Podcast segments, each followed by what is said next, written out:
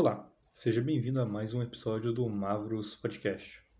Bom, antes de começarmos a falar sobre o assunto de hoje, que é a Fênix em algumas mitologias, a moto passando de novo, como sempre, toda vez que eu gravar.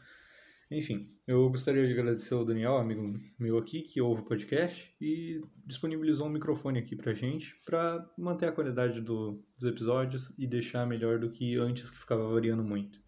Muito obrigado, Dani. Então, a fênix é um pássaro lendário da mitologia grega que tem como característica principal morrer e depois renascer das suas próprias cinzas.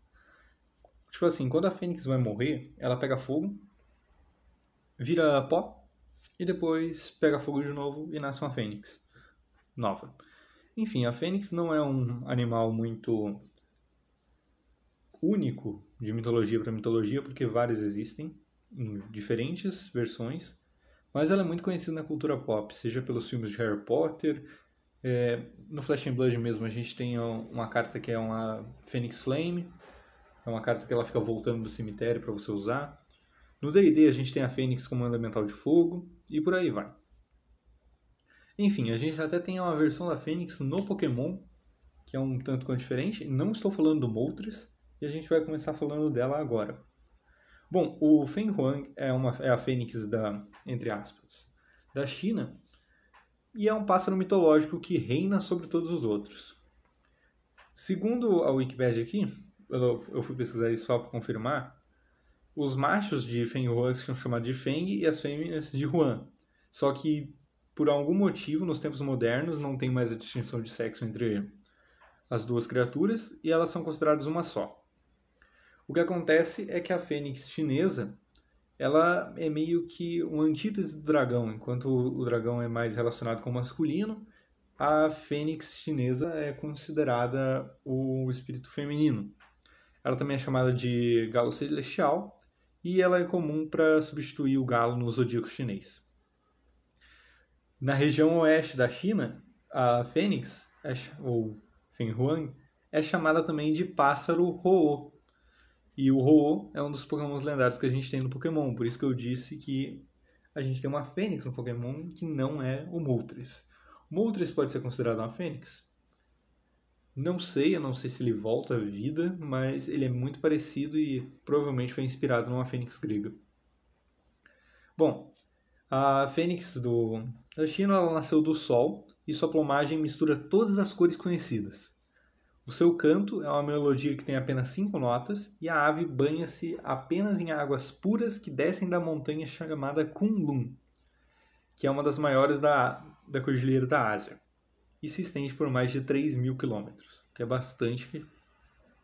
Bom, é uma grande quantidade territorial, podemos dizer assim. Bom, a parte da lenda também diz que aonde a fênix chinesa vai, é, 360 espécies de pássaros diferentes se reúnem para prestar homenagem a ela. Por isso ela é considerada a rainha dos pássaros ou o rei dos pássaros. Bom, a fênix possui em si ambos os sexos, ela é macho e fêmea atualmente, mas antes era dividido, com o tempo isso acabou mudando.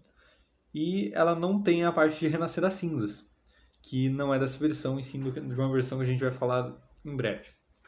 Bom, o retrato dessa fênix é feito com ela atacando cobras com garras estendidas e asas estendidas. Bom, ela é formada por um bico de galo, a face de uma andorinha, a testa de uma ave, quer dizer, a testa de uma ave, o pescoço de uma cobra, o peito de um ganso, as costas de uma tartaruga, o traseiro de um veado adulto e o rabo de um peixe. Essa é a forma como ela era descrita antigamente. Atualmente, ela é descrita como uma mistura de vários pássaros, inclusive a cabeça de fazão e o corpo do pato mandarim. E também um rabo de pavão, o que provavelmente deixa ela muito mais bonita nas artes atuais do que antigamente, que ela é mais parecida com a quimera do que uma fênix em si. Elas têm as pernas de um gruide e a boca de um papagaio e as asas de um trago. De um trago. O trago eu não lembro muito bem o que era, mas eu sei que é um pássaro.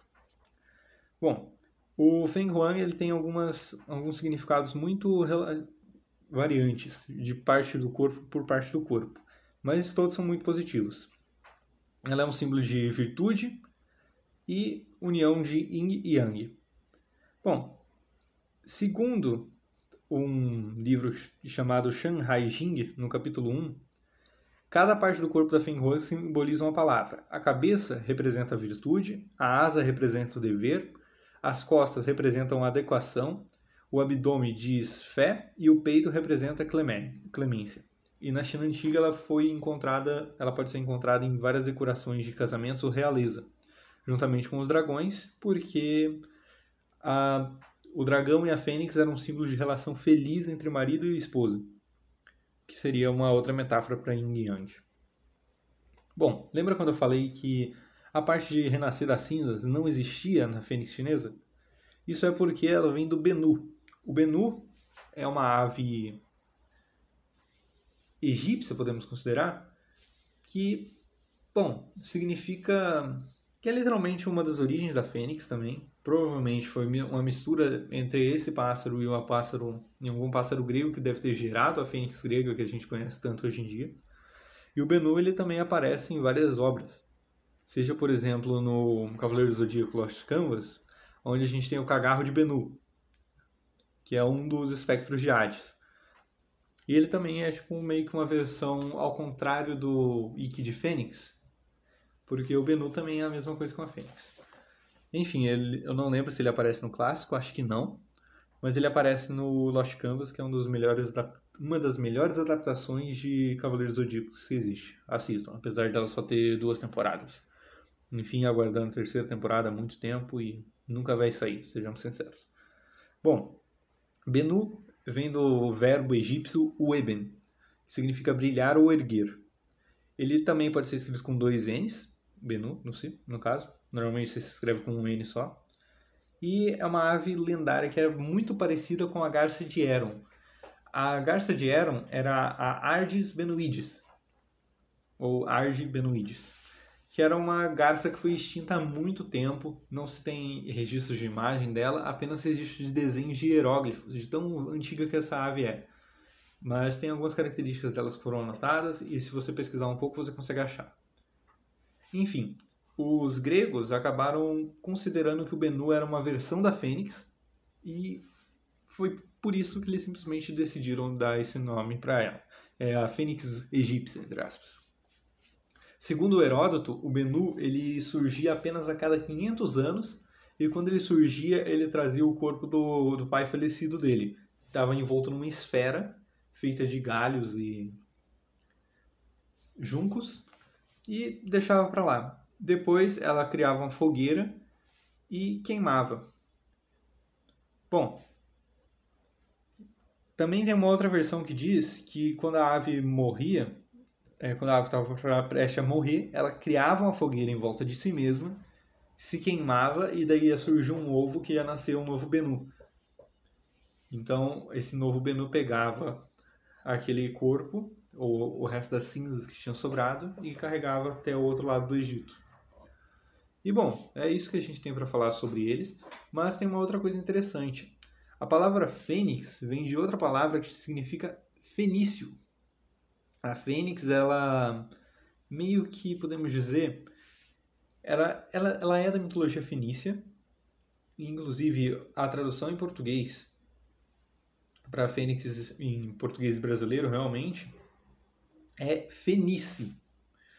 Bom, esse nome vem porque aparentemente a lenda da Fênix surgiu na área onde os fenícios viviam, que, bom, acabou ganhando esse nome por causa deles.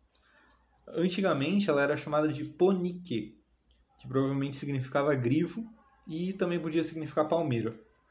Só que, bom, acabou ganhando um nome um pouco melhor devido à coloração dela. Porque, tipo, a cor que ela era usada para representar as fênix em quadros e tudo mais era feito de um corante muito específico, que era o corante de garança, que era feito de uma espécie específica de planta e que era vendida pelos fenícios. E daí acabou surgindo o nome Fênix. Bom, é isso que eu tinha para falar no episódio de hoje. Espero que tenham gostado. É, muito obrigado mais uma vez ao Dani por ter fornecido o microfone pra gente.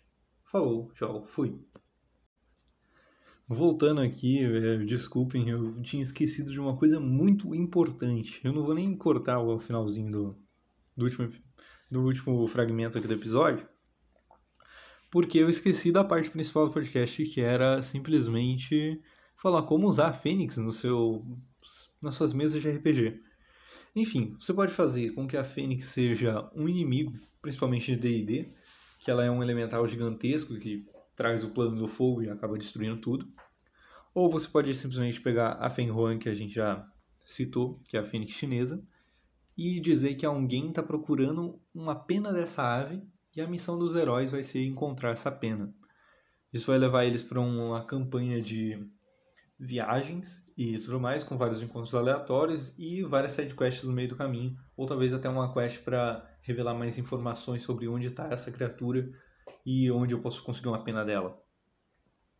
Já em relação ao Benu, a gente pode simplesmente considerar que ela é um elemental um pouco menor de fogo, ou um elemental de terra e fogo, que seria um elemental de lava, e utilizá-la como um elemental menor, que pode ser até domesticado caso você consiga achar um ovo de Benu. Enfim, é isso que eu tinha para falar. É agora realmente. Falou, tchau, fui.